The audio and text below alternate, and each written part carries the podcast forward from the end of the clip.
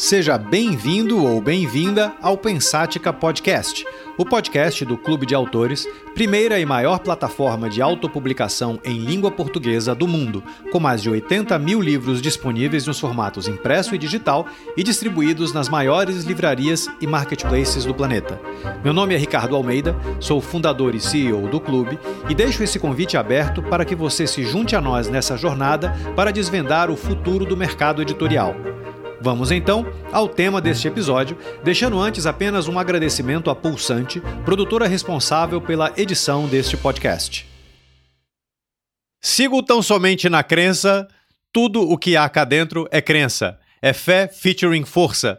É continuidade cantada pela garra, cantada pela atitude de quem está segura na sua crença. Sigo com a vida. Tudo o que há de forma forte e leve é paciência. É esperança polvilhada pela compreensão de que tudo o que não estamos a fazer é tudo o que podemos fazer. São versos extraídos do poema Seguindo, de Thelma Tvon. A poesia sempre foi a vanguarda da literatura. Na pequeneza métrica das suas mensagens, imensos mundos já foram desbravados, revoluções foram iniciadas, pensamentos inteiros foram formados. Há um motivo para isso. Dentre todas as artes, a poesia é provavelmente a mais democrática. Concisa, ela precisa de poucas linhas para transmitir uma mensagem qualquer. Forte, ela aprendeu a depender de seus superlativos imagéticos para agarrar a atenção dos leitores. Livre, ela sequer precisa do livro para existir. Nibrizante, um dos mais brilhantes poetas brasileiros da nova geração, comentou isso aqui no episódio 39 do Pensática Podcast. Hoje falaremos com outra poeta que nos mostrará uma outra face da literatura, uma face que infelizmente costuma ser pouco discutida em rodas brasileiras, mas que tem muito, muito a acrescentar. Por quê? Porque ela sai de outra terra que entrou no nosso mundo moderno de maneira semelhante ao Brasil, pela via colonial, adotando e tomando para si uma língua exógena, o português, e tecendo belezas e destilando dores e desbravando amores com uma maestria que apenas engrandeceu essa pátria linguística da qual hoje todos fazemos parte. Hoje falaremos com Thelma Tvon, poeta angolana, participante do Festival de Poesia de Lisboa de 2023, que acontecerá em setembro e, que contará com o apoio do Clube de Autores. O nosso objetivo com esse papo é simples, mas culturalmente ambicioso. É entender, a partir da mente dessa poeta de mãos cheias e coração grande, de onde nasce a arte angolana, suas dificuldades, seus objetivos, suas visões de futuro. Pois são eles, os poetas lusófonos, que mostram os rumos da literatura sob a ótica não do mercado bruto, mas sim do caldo literário que faz os escritores, os leitores, os versos, os livros, o mercado. Se você não conhece a Thelma, ei-la aqui. Nasceu em Luanda, Angola, tendo emigrado para Lisboa, onde frequentou a escola secundária enquanto se integrava na cultura hip hop. Licenciou-se em estudos africanos na Faculdade de Letras da Universidade de Lisboa e completou o mestrado em Serviço Social no ISCTE, o Instituto Universitário de Lisboa. Atualmente trabalha num projeto de intervenção social que tem como objetivo primordial conter a taxa de abandono escolar do ensino secundário na zona de Sintra, em Lisboa. Tem uma carreira no rap desde 1996, onde participou dos grupos Backwards, Hardcore Click e Luigi, além de ter participado de uma série de álbuns e compilações individuais e de ter lançado canções de sucesso como o Sem Precedente, com Fado Bicha, e Rainha, para o projeto Chá de Beleza Afro. Na literatura, participou do livro 39 Poemas e Contos contra o Racismo, de 2015, e publicou seu primeiro livro, Um Preto Muito Português, em 2017. Em 2018, foi júri no concurso 77 Words Against Racial Discrimination Competition. Colaborou com a revista Nansen, focada em imigrantes de todos os tipos, em 2019. Publicou seu segundo livro, Se é Só Sexo, Não Pode Ser Gênero, em 2020 e teve ainda uma série de participações nas mais diversas mídias. Thelma fala do que vive, do que pensa, do que acredita e, a partir daí, com suas palavras, busca orientar o mundo inteiro para uma direção que mais tenha a ver com as suas visões de mundo. Ela é, portanto, como já disse, uma revolucionária. Thelma, seja muito bem-vinda aqui ao Pensática. Obrigada, Ricardo. Grande apresentação. Muito obrigada, Ricardo. Obrigado pelo convite. É muito bom ouvir-te e espero dar um contributo digno de toda essa apresentação que tu fizeste agora. Imagina, eu ainda resumi a apresentação, era para ser muito mais extensa. Thelma, eu, eu, eu acredito que, tal como o mundo, as nossas vidas elas podem ser divididas em uma pré-história e em uma história formal, as nossas vidas individuais, né? Sim, e sim. que essa divisão ela é feita a partir do momento em que algo mais forte, mais abrupto, muda em nossos percursos e nos força a amadurecer com uma intensidade até então impensável. Eu quero abrir com isso porque, em muitos casos, e eu já digo que eu não sei se é o seu, na verdade a pergunta é até essa. Uhum. O ato de imigração marca essa divisão existencial. Tenho duas perguntas aqui, portanto. A primeira é: você acha que isso faz Sim. sentido? E a segunda é: como foi a sua imigração de Luanda para Lisboa e como sentiu essa mudança de geografia e como ela participou na sua transformação artística? Pô, foi um monte de perguntas, não foram só duas, né? Mas enfim. Sim, sim, mas faz todo sentido. É curioso, Ricardo, porque quando tu estavas a fazer a apresentação e a falar de Angola e da poesia de Angola, eu senti precisamente uh, isso que tu estás a dizer agora. A poesia de Angola marca-se muito, na minha perspectiva, por uma poesia de combate. Da, a, a, partir do momento em que eu conheço a poesia de Angola, de, dos contemporâneos, passa muito pelo facto de serem contra a colonização, por exemplo. Então existe um momento histórico que acaba por, se, por juntar vários poetas e que acaba por fazer com que eles mostrem o que, é que Angola tem de bonito e o que, é que Angola tem de livre e o que é que Angola, qual é a dor de, de não ser livre, qual é a dor de ser colonizado pelo, pelo português, nesse caso. E, e acho que Angola tem um momento, em termos poéticos falando, que passam precisamente por isso. E eu conheci a poesia angolana por causa disso, Agostinho Neto, Conheci vários, eh, vários autores, vários poetas, por causa da independência. Depois da independência, continua a haver toda uma outra luta que está relacionada com o que não aconteceu, o que era expectável. O Pepe Tela fala em geração da utopia. O que os que lutaram pela independência sonharam que ia acontecer e que depois destes anos todos, desde 1975 até agora, não aconteceu. Então, muito do que a poesia angolana nos transporta até agora ainda é de luta, é de combate, não é totalmente idílica, não é o, o, o paraíso que nós almejávamos alcançar com a independência e, e acaba por ser uma poesia de muita dor, é uma poesia que retrata a miséria, que retrata uh, uh, as desilusões, que fala de sonhos que foram amputados e eu acho que pode-se uh, um, analisar a poesia de Angola muito por causa disso. Relativamente a mim, individualmente, eu sinto que sair de Angola e vir para Portugal, precisamente por questões do, do, foi precisamente por causa de um conflito civil, né? foi na altura que houve problemas entre o MPLA e a UNITA em 1992, se não me engano, eu tive que vir para Portugal. Eu sinto que para mim foi eh, um momento crucial porque ao contrário do que deveria ter acontecido de eu ter vindo para cá e afastar-me de Angola, acho que aproximou-me ainda mais de Angola. Porque eu acho que isso é uma coisa que acontece muito na diáspora. Falando com outras pessoas que estão fora também, há muito este sentimento. Quando nós estamos dentro, e isso é um bocado com tudo, não é, Ricardo? Até mesmo numa relação, quando estamos dentro da relação, não ligamos muito, mas quando saímos, temos a tendência a valorizar, e eu acho que foi isso que aconteceu comigo. Eu, quando vim para Portugal, eu vim muito nova, ainda não tinha nem 15 anos, um, tive dois ou três anos de, de, a tentar me adaptar na escola, mas depois houve basicamente um chamamento, que tanto que é por isso que eu vou para a faculdade e faço estudos africanos. Eu faço estudos africanos para me sentir mais próxima da África, mais próxima da Angola.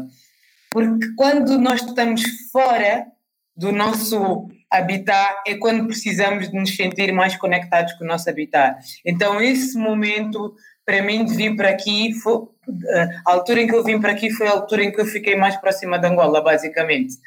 Foi essa revolução, a, a tal reafricanização dos espíritos que a Milcar Cabral sempre falou, para mim, não começou em África. Não só pelo facto de estar lá, mas também provavelmente por causa da idade. Acho que a partir do momento em que, começo, em que eu começo a crescer, passo a ser adulta, começo a ganhar essa outra mentalidade e a perceber quem eu sou. Porque quando eu estou em Angola ainda não sou, estou em construção, sou um ser humano em construção, né? sou uma jovem.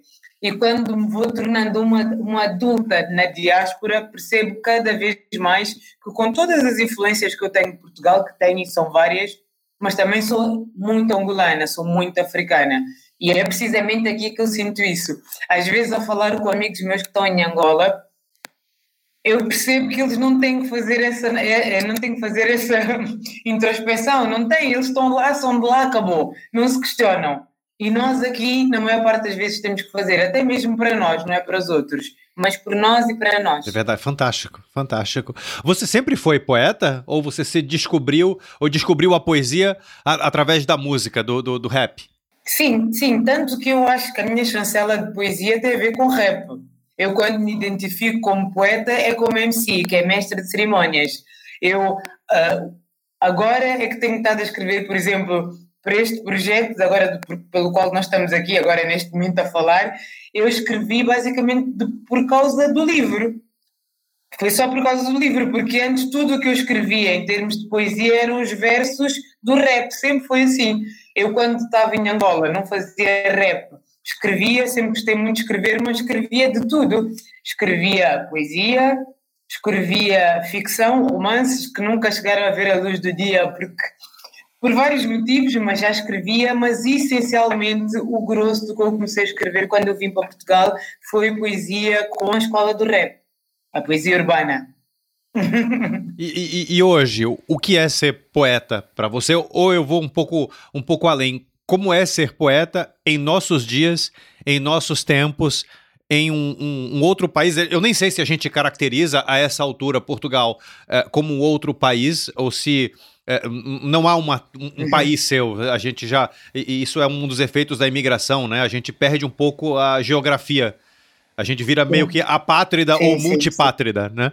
É, mas enfim, como é ser uma poeta nesse contexto todo? É, eu basicamente sendo sendo uh, a minha escola o rap underground, um rap que nunca esteve nunca teve muita visibilidade volta à questão de que a poesia para mim, a escrita para mim sempre foi de combate, sempre foi de struggle, de luta, porque eu cresci a escrever para um nicho. Eu nunca tive uh, ambição de escrever para muita gente, nunca tive ambição de ver o que eu faço chegar ao máximo de pessoas possível. Não, eu. Uh, na qualidade de mulher, na qualidade de mulher negra, escrevia para pessoas que falavam a mesma linguagem do que eu. E nessa, nessa altura, assim como agora, são pessoas que faziam parte da cultura hip hop, que naquela altura era uma família de cento e tal pessoas, 200, 300, 400. Não era este grosso que é agora. Agora estamos a falar de milhões de pessoas, né? de várias pessoas que consomem a cultura hip hop, mas na altura em que eu comecei éramos mesmo, mesmo muito poucos. Então, isso, isso década de 90, certo? Era... Ou um pouco depois? Sim, tá. na década de 90, sim, sim, na década de 90, 98, 99 é quando eu e o meu grupo, as Backwards, começamos a aparecer mais ou menos aí na cena, no movimento hip hop. Um, já escrevíamos antes, mas não aparecíamos a, a a rimar, não dávamos concertos, não conhecíamos as pessoas dentro da cultura, começamos a conhecer já assim no final dos anos 90.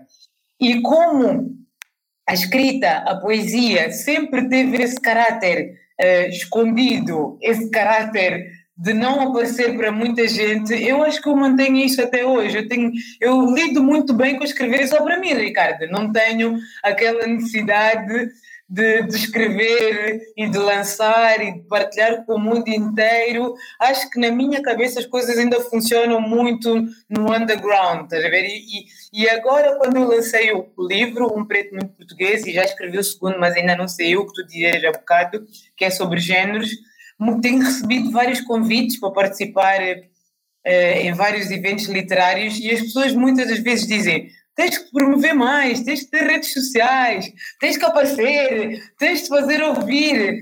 Mas eu vou-te ser sincera, não é falsa humildade. Para mim, não faz sentido nenhum.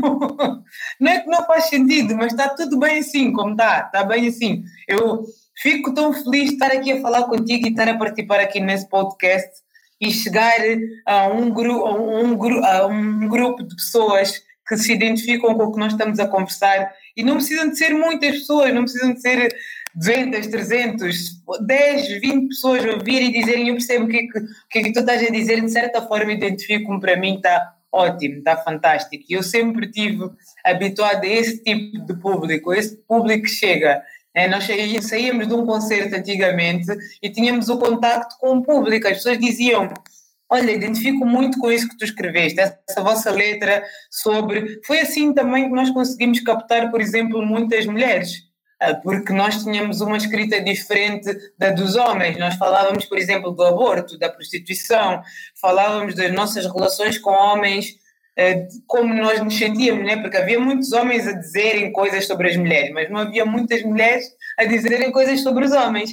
Então nós conseguíamos ter esse feedback, porque estávamos com as pessoas, porque nós íamos dar concertos para poucas pessoas e depois os concertos acabavam, nós estávamos ali e conversávamos. Até hoje eu tenho muitas pessoas que são minhas amigas desse tempo, de sair do palco e de conversar com as pessoas.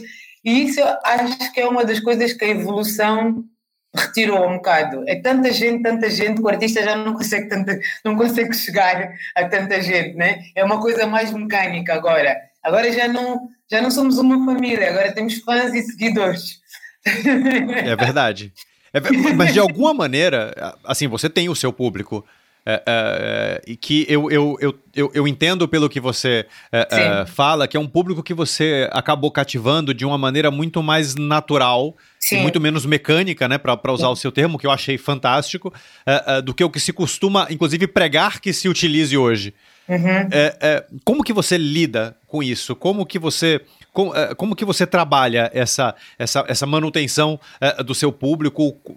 eu nem sei se é exatamente um trabalho que se possa dividir ou, ou, explicar em técnicas, é, uma vez que ele é natural, mas eu queria ouvir isso um pouco de você. Basicamente, quando existem, quando eu faço alguma coisa, eu tento partilhar com as pessoas que são mais próximas. E isto funciona um bocado em cadeia, porque as pessoas. Lá está, voltando à questão de ser, fazer parte da cultura hip hop, uma das grandes vantagens de fazer parte da cultura hip hop é que nós vamos conhecendo imensa gente e vamos partilhando as nossas experiências uns com os outros, vamos dando apoio uns aos outros, suporte. Então, muitas das vezes o que acontece, essa dinâmica natural que tu frisavas, é que eu vou partilhando com algumas pessoas os, os meus trabalhos e essas pessoas vão partilhando com outras. E por uma, por uma linha basicamente de identificação, que é puramente identificação, eu vou conhecendo várias pessoas por causa disso, porque esse livro que eu te disse de um preto muito português, eu escrevi e na altura, até vou-te ser muito sincera, Ricardo, eu escrevi e foi muito por, por apoio e impulso da minha irmã, que a minha irmã que disse-me, olha, era basicamente uma letra de uma música e fui escrevendo tanto, tanto, tanto que acabou por ser um livro. E a minha irmã é que me disse, olha, tu tens que lançar isso. E eu na altura, Ricardo, tive muitas dúvidas porque estamos num país Portugal, que de uma maneira geral não liga muito aos assuntos dos negros. Não liga, de uma maneira geral não liga. Agora tem estado a abrir um bocado, mas ainda é um nicho que se importa com essas questões. Então tu teres um livro que se chama Um Preto Muito Português, que tem uma personalidade, que tem uma personagem negra, a dizer que nasceu em Portugal, mas que as pessoas não o identificam como português, é uma temática que muitas das vezes tu pensas que não tem interesse para a maior parte da sociedade. E então ficas a pensar, será que vale a pena estar a investir para lançar um livro? Né? E quando isso aconteceu, para mim foi uma surpresa, Ricardo, porque tu não estás bem a ver a quantidade de pessoas que essa temática atraiu e as pessoas vieram ter comigo e diziam tu, tu, tu, tu, tu, tu conheces-me, mas tu conheces-me.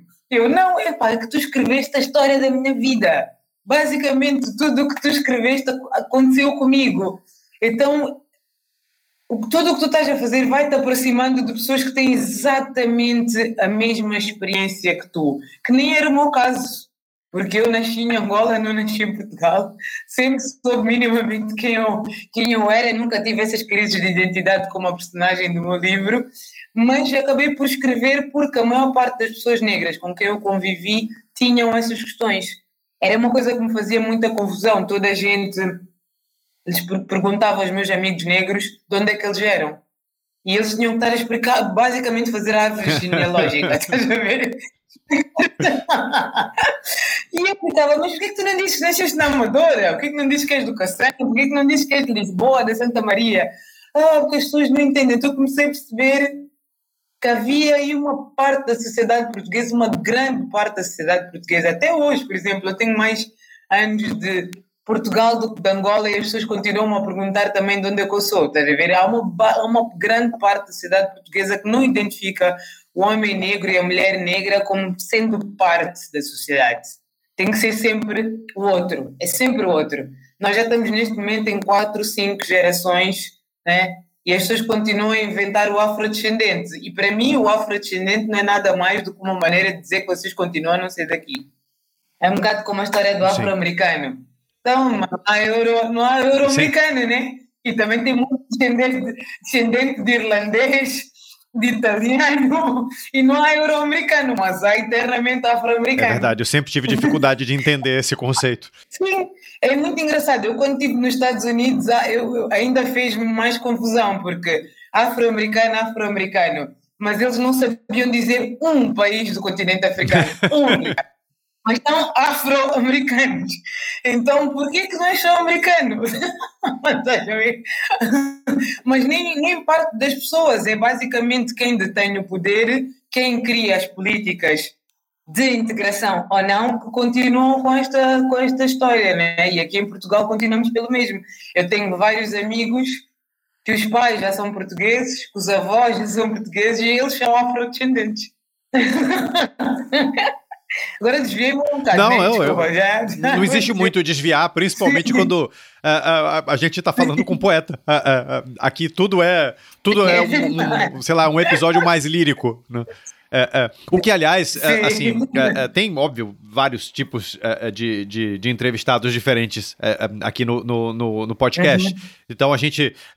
eu falei recentemente com a, a, a, a, presidente da Câmara Brasileira do Livro, eu falei com tecnólogos uh, uh, por conta de todas essas questões de uhum. inteligência artificial e tudo mais, mas há uma fluidez quando, uh, quando eu converso com escritores e, e, e, principalmente com poetas, e aí eu, eu, citei até na uhum. abertura o Nibrizante, que é um poeta fantástico, que eu não sei, uhum. flui de uma maneira diferente, não estou falando nem, nem, nem mal nem bem, nem nada, só é diferente, sim, né? Sim.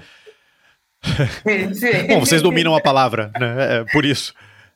Ô, Thelma, você participará do Festival de Poesia de Lisboa agora em setembro. Sim. Quais são suas expectativas para ele? É, aliás, é, não especificamente ou isoladamente falando do Festival de Poesia, mas qual o papel de festivais e de eventos como um todo na sua carreira? Eu acho que é extremamente importante, até mesmo, por exemplo, como estavas a dizer no início, eu não trabalho com literatura, né? eu trabalho na área social, no serviço social. Então, todos estes festivais e eventos literários para mim são muito importantes para me manter conectada com o meio. Para, e, e, para me manter conectada no sentido de conhecer pessoas e de eu também continuar a escrever. É muito importante, porque muitas das vezes acontece tanta coisa na vida, né? com o trabalho, com outras coisas, com a família, com os amigos, que nós às vezes expressamos um bocado. E esse tipo de eventos são cruciais. Eu fico sempre muito feliz quando sou convidada para isso, apesar de depois ter aquela. dá-me sempre assim aquela duvidazinha, né? De fogo, se calhar há pessoas mais que, têm, que, têm, que estão mais direcionadas para isso do que eu, porque eu sou tão rookie nessa questão da poesia, nessa tão novata. Se calhar há pessoas que vão falar sobre determinadas questões melhores do que eu, mas depois eu gosto imenso de fazer parte desse tipo de eventos, né? Então é importante também para mim manter-me próxima, conhecer outras pessoas. Por exemplo, eu sei que também vai a Carla Fernandes, que é, é uma eh, uma escritora, uma poetisa, uma jornalista, uma tudo para mim. É uma grande influência, eu adoro-a e vai ser ótimo mais uma vez estar uh, a trabalhar com ela e a beber da imensa cultura, das imensas experiências que ela tem.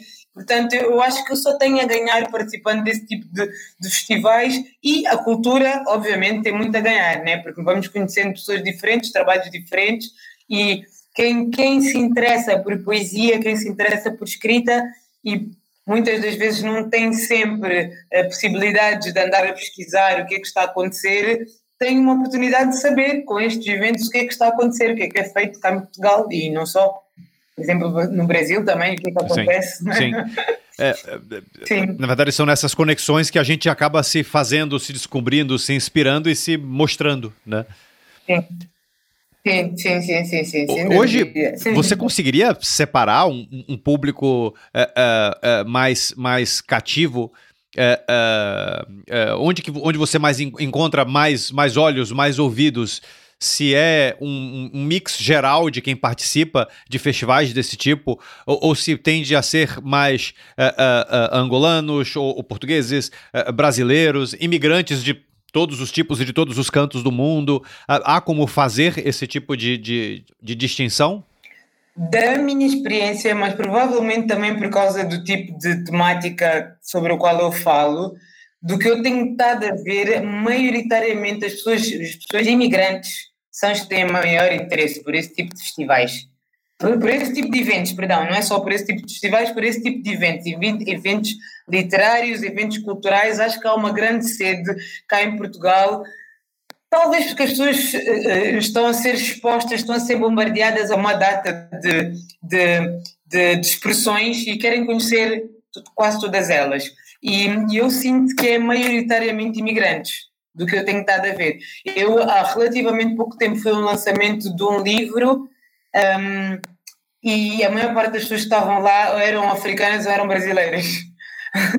Maioritariamente. Uh, aliás, dos três últimos livros que eu fui, é quase sempre isso. Não com isto dizer que a sociedade uh, portuguesa não está interessada, mas depende muito das temáticas. Eu acho que depende muito. E as temáticas que se calhar também me interessam mais a mim atraem mais os imigrantes. Pode ser. Por isso eu posso dividir nesse é, sentido. Eu fico pensando aqui, porque tem uma. É, para mim foi muito um choque quando eu cheguei aqui há um ano. É, muito menos tempo né, do que você, mas é, é, uhum. quando a gente está em festivais, em eventos é, no, no, no, Brasil, o Brasil tem uma, uma peculiaridade que ele é um país muito grande, com muita gente e isolado. Né? É, é, é, então a gente é isso, a gente tem floresta é, é, em cima, uma cordilheira e uma série de países que falam espanhol é, do, de um lado e o Oceano Atlântico do outro. então Sim. a gente acaba percebendo o mundo como se o, próprio país fosse o mundo, sabe? e quando você chega num país que é pequeno geograficamente, Portugal é um país muito é, feito de imigração, muito mais hoje, inclusive, do que no passado, Sim. do que quando você veio, né? A imigração, eu tenho a impressão de que ela Sim. cresceu fortemente. Então, faz muito sentido você... E, e aliás, é, a importância de eventos é, é, por aqui... É, é, não sei, não sei se eu diria se é mais importante ou menos importante, mas é uma importância também diferente, porque você acaba catapultando uhum. toda a sua arte para um mundo uh, uh, fora das quatro paredes onde se está acostumado a viver, né? Sim, sim, sim, sim, sim. E é uma forma também de unir essas várias culturas, esses vários povos diferentes.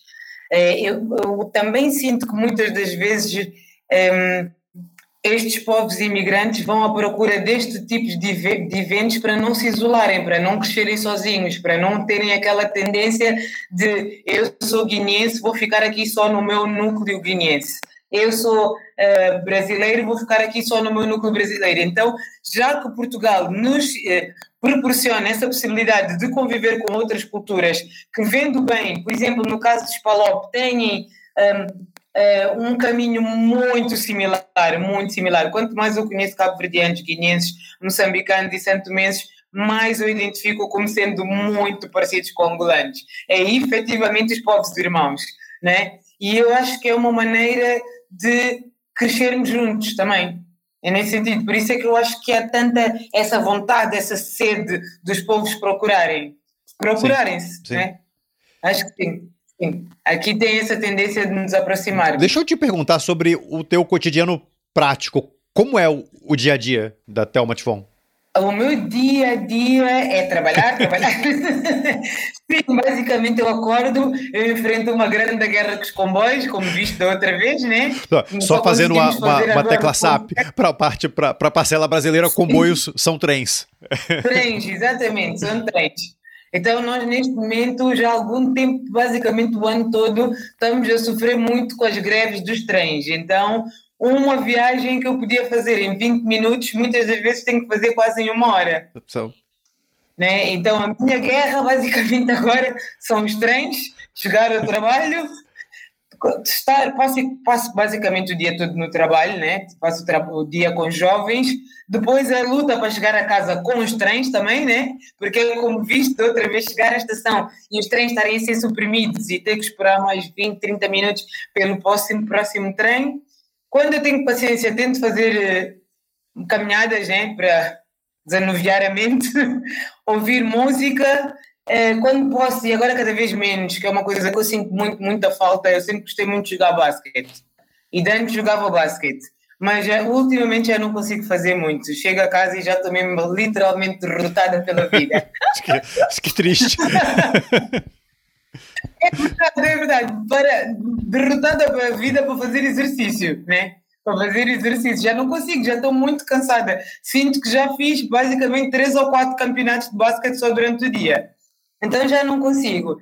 Mas também outra coisa que eu faço, tento sempre, sempre, sempre, sempre ter tempo para falar com a família, porque eu neste momento não, eh, não, não vivo com família, né? Eu estou praticamente sozinha. A minha mãe está em Angola, a minha irmã está em Angola os meus primos estão em Angola, então eu tento sempre ter contato com a família e tento também ler, sempre, sempre, sempre, sempre. Eu posso estar cheia de sono, né? Cheia de sono, vou jogar basquete, mas cheia de sono eu tento ler. posso não ler tanto como gostaria, mas pelo menos 5, 10 páginas eu tento ler todos os dias. é um exercício que até me sinto estranha se não faço, mas eu tento mesmo ler. Sim. E, e como você enxerga a, a, literatura nos nossos dias? Você acha que evoluímos é, do passado até aqui? Estamos ainda a evoluir? É, é, apesar das dificuldades que sempre existiram e provavelmente sempre existirão, estamos literariamente uhum. melhores hoje do que no passado? Sim, sim, sim, sim. Eu acho que nós estamos literariamente mais ricos.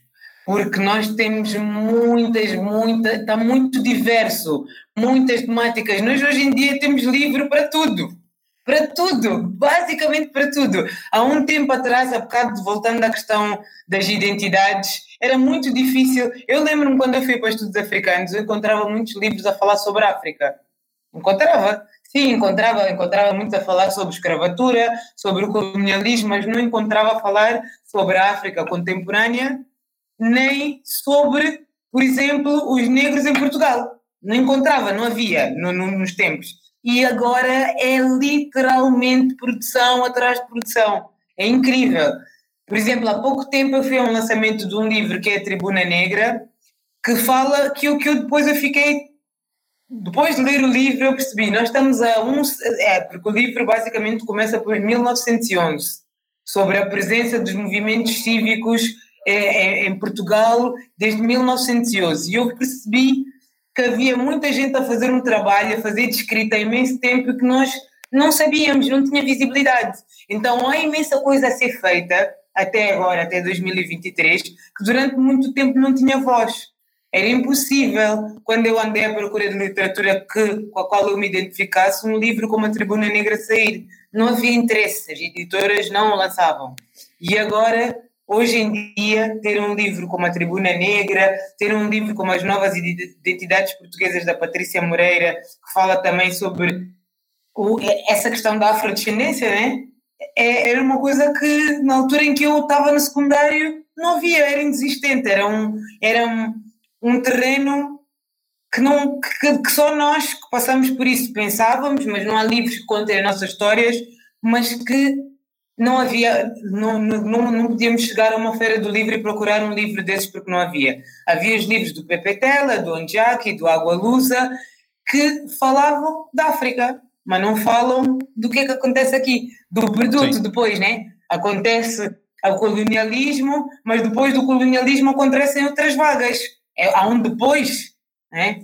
Parece que a nossa história durante um tempo era só escravatura, o colonialismo e acabou, não havia mais nada. E agora já se vai falando de outras coisas, inclusive é mais para trás também, né? porque a história da África não começa com a escravatura, como muita gente diz, e bem, nós tínhamos todas as outras civilizações, e neste momento já há livros a falarem dessas civilizações, de, de, de vários impérios que, que, existiam muito antes de, de dos, do, do, do, dos colonizadores, dos invasores irem né, para o continente africano e que normalmente as pessoas não falavam sobre isso e agora já há grande produção sobre isso.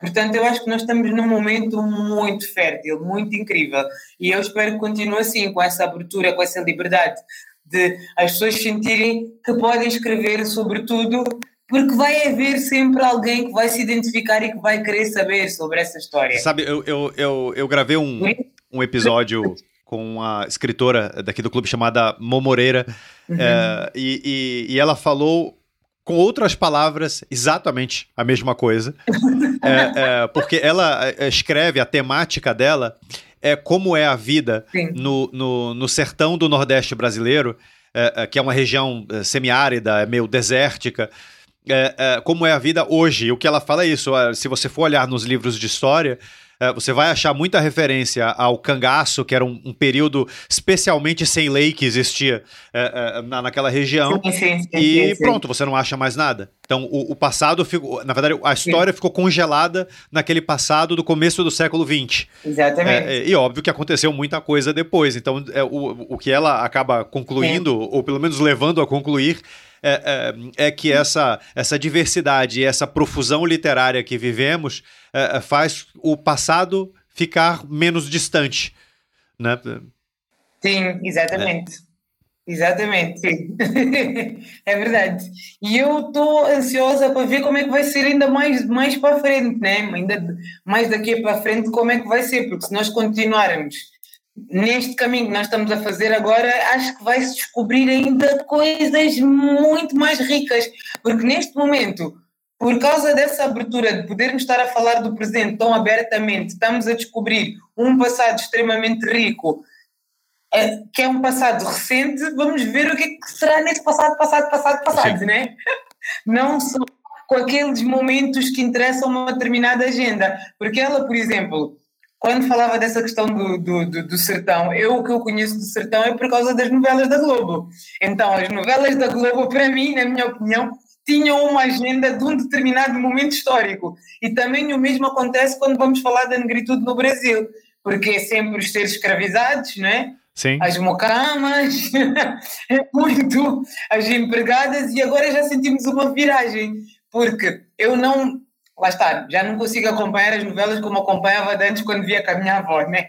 Agora não tenho tempo para ver isso, mas vou ouvindo uh, algumas, uh, algumas pessoas a comentar e, por exemplo, agora há uma novela, passando assim a publicidade, né? Em quase todos os, os que é o Vai na Fé, é uma novela chamada Vai na Fé. Em quase todas as personagens, maioritariamente, são negras e tens advogado, tens todos os estilos, tens advogado, tens empregada, né? Antigamente era só empregada, ou escravizado era empregada, ou a ama, ou a mestiça sexy exótica, e agora consegues ver que há todo tipo de negros, né? Há todo tipo com todos os papéis na sociedade. Então também podemos ver que a agenda da Globo e, da, e de, de, das produtoras também tem estado a mudar e tem estado a mudar porquê? Por causa da produção que tem estado a sair né? e também das reivindicações das pessoas, porque as pessoas.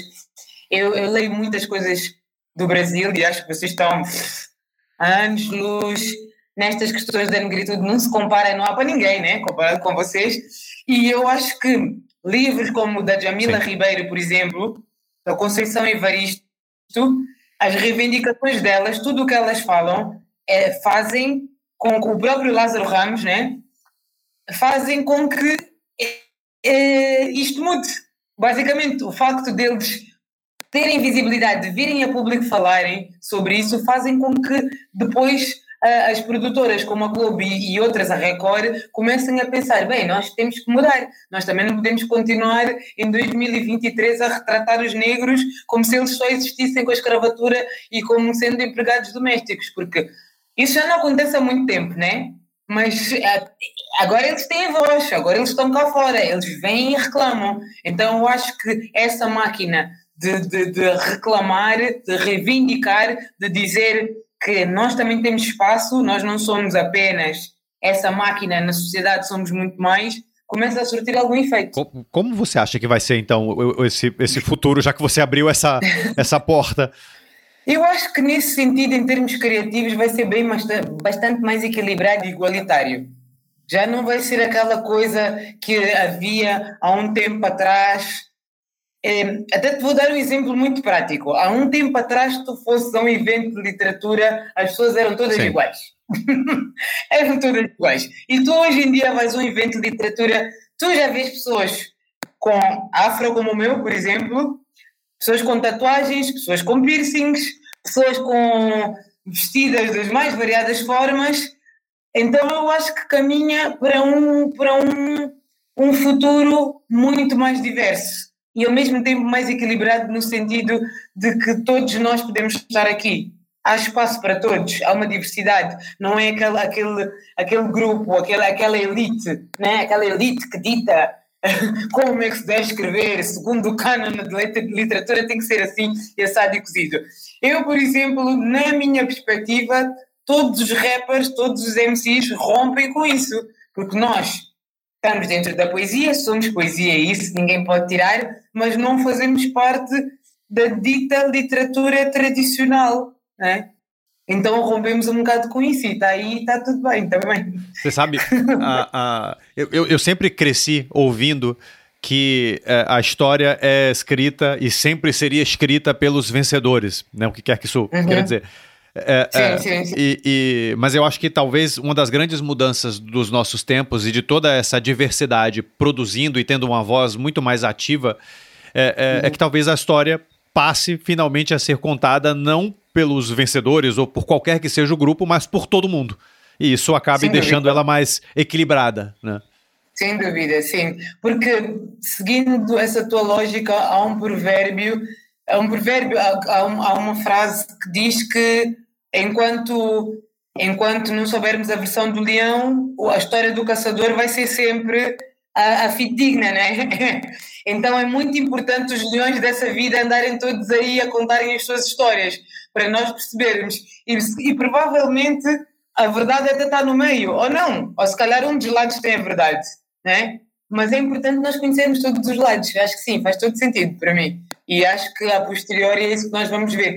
E no caso, por exemplo, das nossas questões da negritude, muitas das, das mudanças que eu vejo que estão a mudar e dos debates que já se podem ter com muitas pessoas brancas, portuguesas, vêm precisamente daí, de nós estarmos a contar o nosso lado.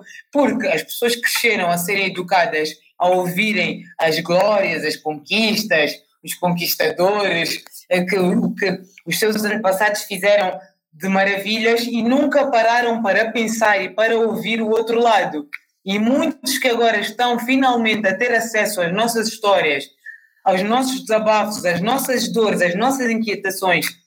Por exemplo, um, o facto de dizerem muitas das vezes os portugueses mandarem-nos para a nossa terra, mas então se vocês não tivessem ido às nossas terras, nós não estávamos aqui, né?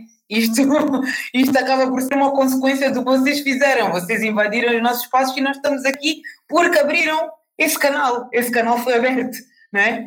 Então, muitas das vezes eu acho que para as gerações mais novas agora está a ser um bocado um abrolhos ouvir o que é que nós temos para dizer, o nosso lado, o lado dos leões, né? por assim dizer, ouvir. E acho que estão um, a perceber muito do nosso lado e a mudar a mentalidade também. Portanto, eu acho que nas questões das lutas antirracistas, o papel de, dos portugueses brancos é precisamente isso: é educar os outros que são racistas nesse sentido. Perfeito. Sim.